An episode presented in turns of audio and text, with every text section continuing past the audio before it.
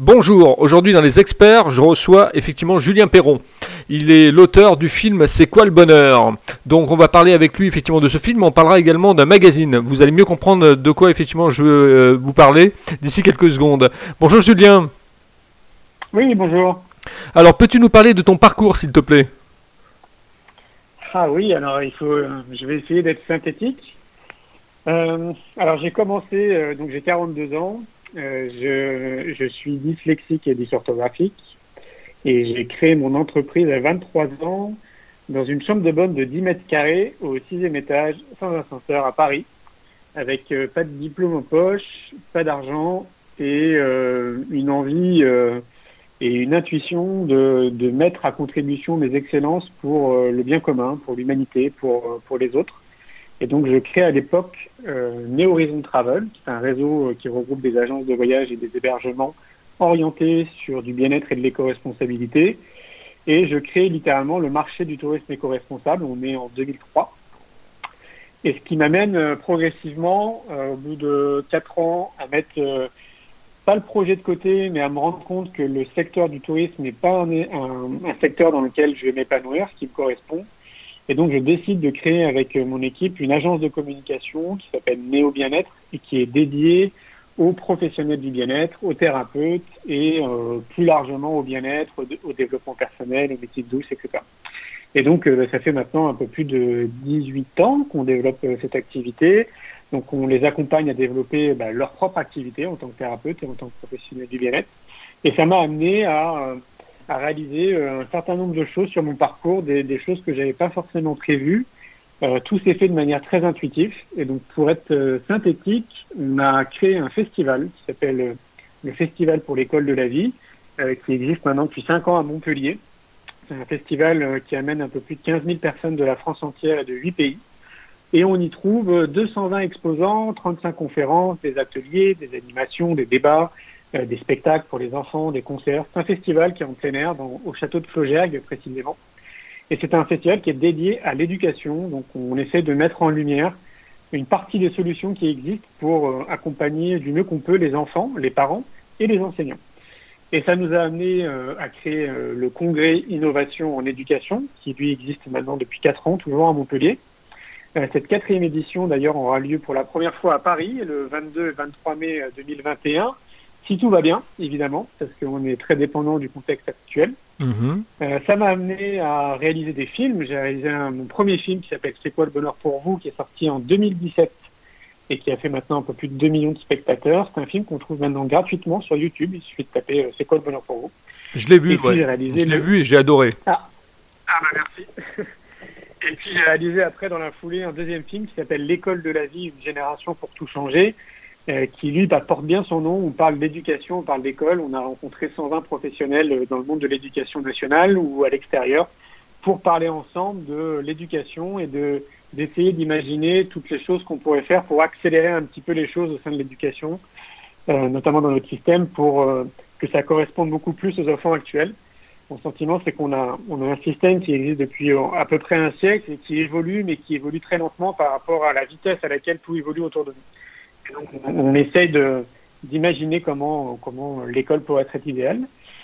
Et puis, ça m'a amené du coup aussi à créer un jeu de cartes qui s'appelle euh, C'est quoi le bonheur pour vous, qui est une suite logique du film C'est quoi le bonheur pour vous, parce qu'on avait envie de faire en sorte que les gens puissent ancrer ce qu'ils ont euh, entendu dans le film. Donc, euh, comme on peut pas réaliser un atelier parce que bah, les films sont projetés un petit peu partout dans le monde, on s'est dit tiens un jeu de cartes, c'est une très belle façon à l'image des enfants. On trouve qu'on apprend mieux en s'amusant. Et donc du coup, euh, bah, on apprend à mieux se connaître, à mieux connaître les autres. On joint ce jeu de cartes, il y a 168 cartes et un dé. Et on a essayé de faire en sorte que bah, qu'il n'y ait pas de compétition et que les gens puissent euh, co-créer ensemble et avancer ensemble vers un seul et même objectif, c'est-à-dire le bonheur. Et puis enfin, parce qu'il y a d'autres projets, mais celui-là qui me vient, euh, bah, le, qui est le plus récent, c'est que là on a, on lance un magazine, un magazine papier, qui s'appelle Innovation en éducation, et qui est un magazine qu'on trouve uniquement sur abonnement, euh, qui va sortir tous les deux mois. C'est 64 pages minimum sans publicité, donc c'est que du contenu. Et euh, c'est un magazine qui est à l'image du Festival pour l'école de la vie et du Congrès Innovation en éducation, parce qu'on veut mettre en lumière justement ce qui existe tout ce qui existe dans le monde de ce qu'on appelle l'éducation positive, tous ces acteurs qui se mobilisent et dont on parle pas et qui sont là pour aider les enfants, les parents et les enseignants. Donc c'est un magazine qui est destiné aux futurs parents, aux parents, aux grands-parents, euh, à tous les professionnels qui sont dans le monde de l'éducation ou de l'enfance. Et donc voilà, c'est tout nouveau. Là, on a commencé notre campagne de, communication euh, bah, lundi de cette semaine. Et vu que c'est un magazine qui va fonctionner uniquement sur abonnement puisqu'il n'y a pas de publicité, bah, évidemment, j'invite euh, tout le monde à rejoindre notre aventure et à s'abonner au magazine. On a créé un site internet, évidemment, pour ça. C'est innovation-éducation-lemag.fr. Et je vais m'arrêter là parce qu'on fait plein d'autres choses. D'accord. Alors moi, il y a une question qui me vient à l'esprit. Bon, j'ai vu le film, hein, donc euh, c'est quoi le bonheur? J'ai adoré parce que tu es parti en fait à la conquête du monde pour interviewer les gens, donc différentes personnes. J'ai retrouvé des gens que j'ai interviewés, en plus euh, Bob Belanca, par exemple de BTLV. Euh, j'ai vu qu'il y avait également d'autres d'autres personnes que j'ai eu au micro, des experts. Donc j'ai trouvé ça génial et je me suis dit justement, il faut que je pose la question quand je l'aurai en interview. il faudra que je pose la question à Julien Perron. C'est quoi le bonheur pour toi?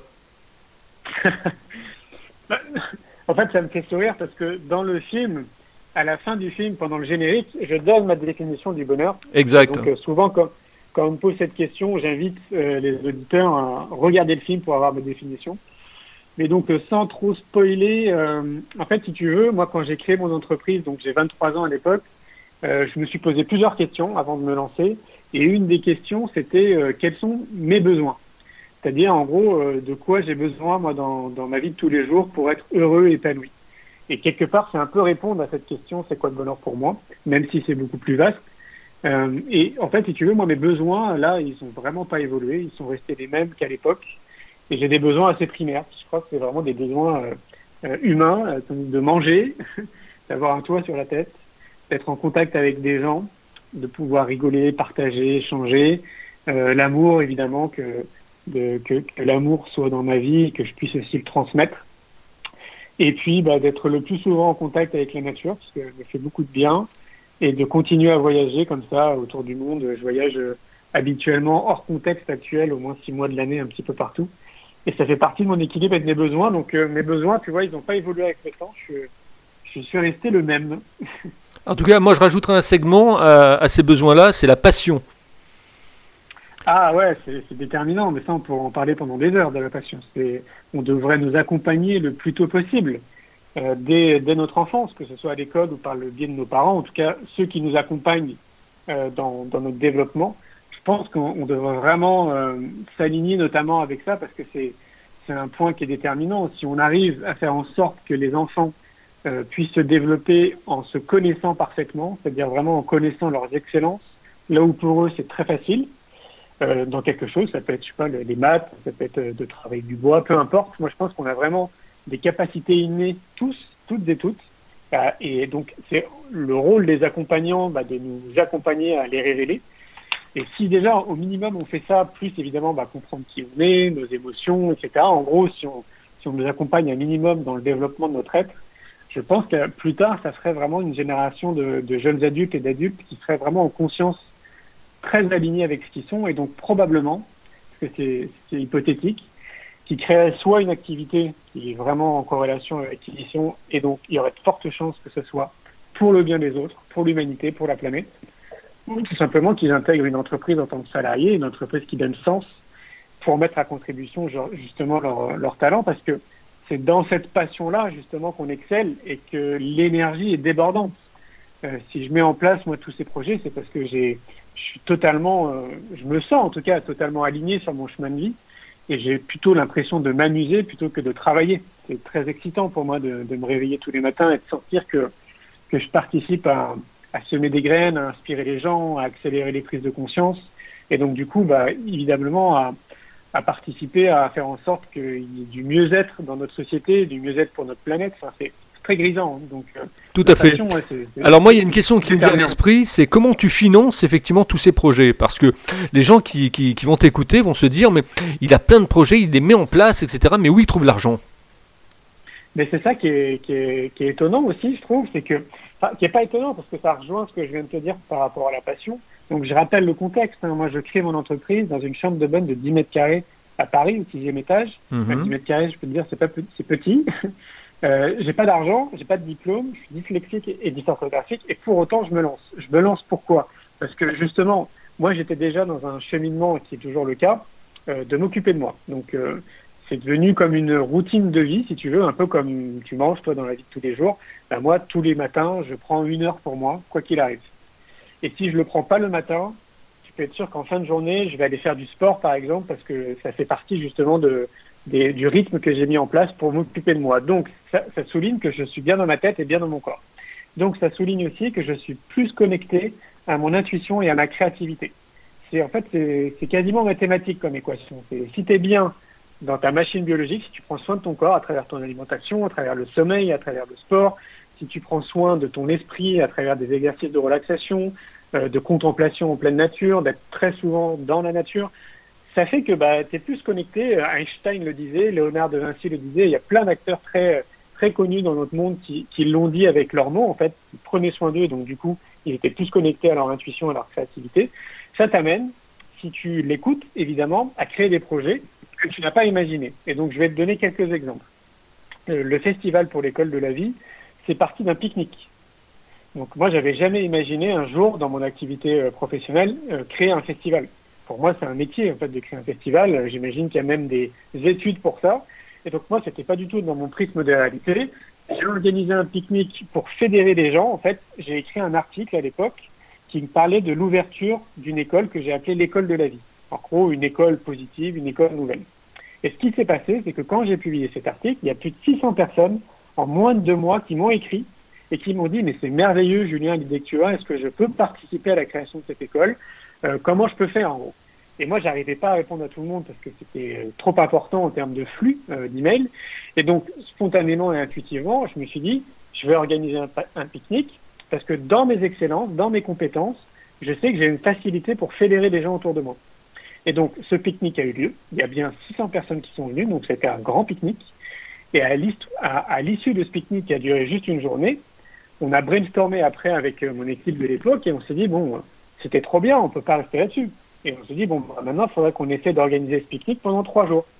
Et puis, au fur et à mesure qu'on a discuté, on s'est dit, bah, tiens, on va appeler ça un festival, puisque c'est festif. Euh, et puis voilà, et on va l'appeler le Festival pour l'école de la vie, puisque notre objectif à l'époque, c'était de mettre en avant la création de cette école. Et donc, on se met à organiser ce qu'on appelait le Festival pour l'école de la vie, et on passe de 600 personnes au pique-nique à l'année d'après à 9000 personnes qui viennent. Mais nous, on ne pensait pas qu'il y aurait autant de monde qui allait venir. Et c'est au fur et à mesure de notre communication qu'on s'est rendu compte qu'il y avait énormément de personnes qui allaient venir. Et même l'office de tourisme qui m'a appelé un soir, parce que c'était eux qui s'occupaient de la billetterie, qui m'ont dit, euh, Monsieur Perron, on est très étonné, on va vous le dire, c'est une très bonne nouvelle. On n'a jamais vu ça dans tous les partenariats qu'on a eus en termes d'événements ici à Montpellier. Euh, préparez-vous à avoir beaucoup de monde. Donc euh, nous, on s'est préparé comme on pouvait. Et donc pour la partie financement, pour répondre directement à ta question du festival, comment le festival il s'autofinance? Parce que on n'a aucune aide de l'État ou de la mairie ou de je sais pas d'investisseurs privés par exemple. En fait, on se débrouille nous-mêmes. Et mhm. comment on se débrouille? Bah, Le festival, c'est la billetterie, c'est les exposants qui sont sur place, qui payent pour exposer sur le festival. Euh, c'est euh, un guide qu'on édite dans lequel on retrouve tous les exposants, des articles de fond, euh, plein d'informations en fait pour les visiteurs qui viennent. Et c'est comme ça en fait qu'on se, qu'on se rémunère. Et puis ah oui, dernier point, il y a euh, la partie euh, euh, buvette. Tu sais, il y a des buvettes sur place où on peut consommer et, boire. Et donc c'est comme ça qu'on qu'on arrive à équilibrer le festival au bout de trois jours. D'accord. C'est quelque part c'est un peu culotté, tu vois. C'est que on, se lance, mais on ne sait pas si ça va marcher. Oui, et puis pour la publication, tu nous as dit effectivement sans publicité. Alors là, c'est pareil, on se pose la question euh, au moment où la presse va plutôt mal, comment il fait pour pouvoir effectivement sortir un magazine, alors par abonnement, en plus sur Internet, euh, donc sans, publicité? Voilà, c'est tout le challenge, c'est-à-dire qu'on bah, met euh, toute l'énergie qu'on va avoir pour faire en sorte que, ça marche, mais on ne sait pas si on va y arriver. Donc l'objectif, c'est de vivre uniquement des abonnements. Et donc, euh, bah, écoute, je pourrais te dire ça dans, dans un mois. dans un mois, si on a réussi euh, un minimum euh, d'équilibrer l'investissement qu'on a pu mettre, et bah, dans ce cas-là, ce sera pas gagné. Et puis, si c'est pas le cas, bah, j'espère qu'on trouvera une solution pour que ça marche. Quoi. Il te faut combien d'abonnements pour pouvoir effectivement arriver à ta, à ta marge de croissance? Bah, c'est pas évident euh, de, de, savoir parce qu'on n'est pas les seuls sur ce projet. On est euh, associé à une agence de communication, donc on est deux agences à développer le projet. Et nous, on pense que si on a un minimum 3500 abonnés, on devrait retomber sur nos pieds. D'accord, ok. Donc c'est un challenge. C'est un gros challenge, oui. Et le film, alors comment tu l'as comment tu l'as produit, comment tu l'as financé ce film? Parce que là, tu es parti un, peu partout euh, au, au, coin du monde, quoi. Bah c'est ça, en fait, le film c'est pareil. Moi, je n'avais jamais imaginé un jour réaliser un film. Euh, donc, euh, j'ai juste allié mon plaisir du voyage, comme je te le disais. Déjà, moi, je voyage six mois de l'année un peu partout, mhm. parce que j'ai besoin de ça. et comme moi, je, je ne dors pas dans des hôtels de luxe, parce que je dors chez les gens, et que je me déplace avec mon sac à dos, bah, évidemment, mes déplacements ne me coûtent pas grand-chose. Donc, euh, donc j'ai profité de ces déplacements personnels et professionnels, puisque bah, évidemment, on a aussi des activités euh, maintenant dans d'autres pays. Et ben du coup, euh, bah, j'ai profité de ces déplacements pour continuer à interviewer les gens sur mon parcours. Donc, il y a eu un investissement personnel sur mes voyages perso, et puis un investissement pro avec avec l'entreprise. D'accord, ok. Donc du coup, le donc du coup le budget, si tu veux, pour créer le, le film, il est dérisoire parce que je partais seul. Il n'y avait pas d'équipe de tournage avec moi, donc euh, pas de perchiste, pas d'autres caméramans. C'est moi qui portais les 30 kilos de matériel pour aller interviewer les gens. Donc bah du coup, ça diminue énormément, j'ai l'impression, le budget dans le monde du cinéma, hein, parce que t'as pas d'équipe, tu es tout seul. Euh, les prises de vue aériennes, c'est un drone que j'ai acheté. Donc euh, pareil, je me débrouillais à chaque fois pour faire tout seul des prises de vue aériennes. Et donc le budget qu'on a dégagé pour le film, il est dérisoire par rapport au monde du cinéma. Parce que dans le monde du cinéma, c'est tout de suite des millions et des millions d'euros. Donc euh, là, une fois de plus, euh, j'ai suivi mon intuition. J'étais habité par cette, euh, cette question, en fait. Je, ce serait même assez difficile d'ailleurs de conscientiser et de dire vraiment le pourquoi du comment. Ce dont je me rappelle parfaitement, c'est que j'étais animé par le désir de semer des graines autour de cette question. Pour moi, c'était important que les gens se posent cette question. Donc je me disais que plus je vais la poser, plus on va publier les vidéos sur notre chaîne YouTube, plus il y aura des gens qui vont se poser cette question. Et après, le deuxième leitmotiv qui est arrivé très rapidement, c'était le retour que j'avais des gens qui regardaient les vidéos. Et là, j'ai été euh, vraiment impressionné parce que moi, j'avais jamais pensé à, ça à l'époque. Et j'ai reçu beaucoup de messages, ça continue encore maintenant, des personnes qui ont regardé juste une interview et pour qui ça a changé leur vie, ça a généré un déclic et ça les a changés, on va dire, positivement. Et ça, je trouvais ça vraiment grisant et génial. Je me disais, waouh, en fait, euh, c'est pas juste des vidéos qu'on publie sur YouTube, c'est un impact en fait, ça touche vraiment les gens. Et ça, on peut dire que c'est vraiment les, deux notions qui me motivaient à continuer. Comment tu as réussi à convaincre euh, les, personnes que tu as interviewées? Ah bah c'était pas très compliqué, tu sais, c'était on était dans la rue, euh, donc euh, bah, je passais. alors au départ, j'étais seul. Après, j'ai décidé d'organiser un séjour à vélo. C'était la première fois que je faisais ça. Et j'ai demandé à des internautes de venir avec moi. On partait de Nantes et on allait jusqu'à Biarritz à vélo. Donc on a fait 900 km. Et là, le deal, c'était vous venez avec moi, mais vous venez avec une caméra ou avec un bon téléphone portable et vous m'aidez à interviewer les gens comme ça sur notre parcours. Et donc là, on a interviewé, je crois, 350 personnes tous ensemble. On était 11 sur la route à vélo comme ça, c'était génial. Et après, par la suite, bah, comme j'ai créé l'agence Néo bien depuis un petit moment, euh, nous-mêmes, on, a, on commence à avoir un bon réseau quand même avec nos bien donc on connaît beaucoup de gens, puis il y a beaucoup de gens qui nous suivent. Donc j'ai sollicité les gens que je connaissais, tout simplement. Je leur ai demandé est-ce que, est-ce que ça t'intéresse que qu'on se fasse une interview, je viens de voir, et puis on parle de sujet, et puis ça s'est fait hyper euh, facilement. C'était très fluide. Quoi. Comment tu te projettes dans un an, euh, Julien? Comment je me projette dans un an? Ben, Un an, ça me paraît court. C'est pour moi un an, c'est demain. Euh, donc, euh, dans un an, normalement, on, proposera la sixième édition du Festival pour l'école de la vie à Montpellier. Donc, euh, je, me, je me vois bien parmi ces milliers de personnes à Montpellier. c'est tout ce qui me vient à l'esprit là. En fait, on a hâte de reprendre les événements parce qu'il y a, il y a une part de frustration de notre part et de l'équipe parce que parce que quand ça, ça, faisait quand même plus de cinq ans là qu'on enchaînait le festival et le congrès et je ne sais pas si tu es déjà venu à ces événements, mais c'est des événements qui font beaucoup de bien, humainement parlant. Non, moi je suis pas venu, mais par contre, euh, j'en ai entendu parler, ouais. Et c'est vrai que de se retrouver, si tu veux, avec 15 000 personnes qui partagent des valeurs communes, euh, des, idéaux communs, euh, et qui en plus sont dans l'action, donc chacun à leur niveau, hein, avec leurs excellences, les talents dont je te parlais, c'est très, porteur et grisant. Donc, nous, on entend souvent que ça redonne foi en l'humanité quand les gens viennent au festival et qu'ils repartent. On entend souvent aussi qu'ils repartent gonflés à bloc avec de bonnes énergies. Et, pour nous, c'est vraiment quelque chose d'important de fédérer comme ça toutes ces personnes qui partagent des valeurs communes, parce que c'est ce qui manque, je trouve, dans notre société. Hein. Je sais pas dans, je parle de la France, hein, je sais pas si c'est le cas dans d'autres pays, mais je trouve qu'il n'y a pas encore assez d'éléments euh, fédérateurs comme ça pour, pour se rencontrer entre nous.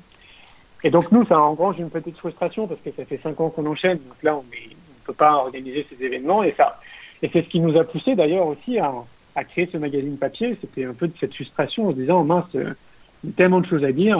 Et, donc voilà, il y a l'idée de ce magazine, un projet qu'on avait depuis un petit moment et qui s'est concrétisé. Forcé de constater que c'est arrivé au bon moment. Comment tu trouves tes, collaborateurs? Comment tu choisis tes collaborateurs en fait? Sous quelle, euh, sous quelle spécificité? Et bien là encore, ça se, met, ça se fait de manière très intuitive. Hein. Moi, je, ramène les gens à qui nous écoutent à, à vraiment se concentrer sur cette partie intuitive qu'on a tous en nous. Euh, parce que bah, tu te doutes bien, si moi j'ai pas de diplôme, je vais pas prêter attention au diplôme. C'est pas quelque chose qui me, c'est pas quelque chose qui me, qui retient mon attention. Euh, moi, ce qui va vraiment retenir mon attention, c'est l'humain en fait, c'est la personne. J'ai vraiment très rapidement besoin de la rencontrer. On est plusieurs euh, maintenant à filtrer les, les demandes qu'on reçoit de personnes qui voudraient bosser avec nous. Et donc moi, j'ai vraiment besoin de rencontrer la personne pour me faire, on va dire, euh, ma bonne idée. C'est mon idée à moi de de est-ce que je me sens travailler avec cette personne ou pas. Ça, c'est vraiment un point qui est déterminant. Et après, par la suite, bah, globalement, maintenant, les choses se font euh, une fois de plus de manière intuitive, hein, parce que j'ai dû réorganiser un peu mon entreprise, et donc du coup, là, je m'entoure beaucoup de prestataires de services. Euh, et donc là, bah, ça, ça, vient un peu de, de recommandations ou des personnes que je connaissais depuis un petit moment avec, lesquelles je me rapproche. Euh, ça se fait de manière très naturelle. Il n'y a pas vraiment de, stratégie spécifique si tu le comprends entre les lignes, euh, moi quand on me pose la question, alors Julien, qui êtes-vous euh, Je dis très souvent, bah, je suis avant tout un citoyen du monde, avant d'être un chef d'entreprise, parce que je ne sais pas si je me considère réellement comme un chef d'entreprise. Je me sens plutôt au service d'eux plutôt que chef d'entreprise. Ouais, qui marche à la passion. je reviens à la passion parce que moi, c'est vrai que la passion, c'est quelque chose qui m'anime. Donc, quand on, quand on est passionné, on n'a pas le sentiment de bosser. On a le sentiment de faire ce qu'on a bah, envie de faire et de servir les gens. Exactement. Exactement, ouais. c'est vraiment ça. Je me sens vraiment au service. Quoi. Alors, on va terminer avec une dernière question qui amuse beaucoup les gens dans les interviews. Comment tu trouves ma façon d'interviewer les gens, justement? Bah écoute, euh, bah, tu te débrouilles bien. je pense que tu n'es pas à ton, à ton premier exercice. Donc, euh, bah, j'imagine que ça se passe très bien aussi avec les autres. Ah, dans un an, oui, il y a 240 interviews. Donc, les experts commencent à être un peu connus, oui voilà, je pense que tu dois bien maîtriser ton sujet. Quoi. Eh ben, en tout cas, je te remercie. Tu ne quittes pas, je te retrouve en antenne. Euh, si vous aussi vous avez envie d'être interviewé, que vous faites peut-être le tour du monde, peut-être que vous interviewez aussi les gens sur un autre sujet à votre manière, ou que vous lancez un projet fou, n'hésitez pas à me contacter dans les experts à contact@libre-antenne.fr. Notez sur vos tablettes contact@libre-antenne.fr. Le bateau amiral pour écouter les podcasts, c'est le www.libre-antenne.fr. Rubrique podcast. Je vous dis à demain avec un nouvel invité dans les experts. Merci Julien. Merci.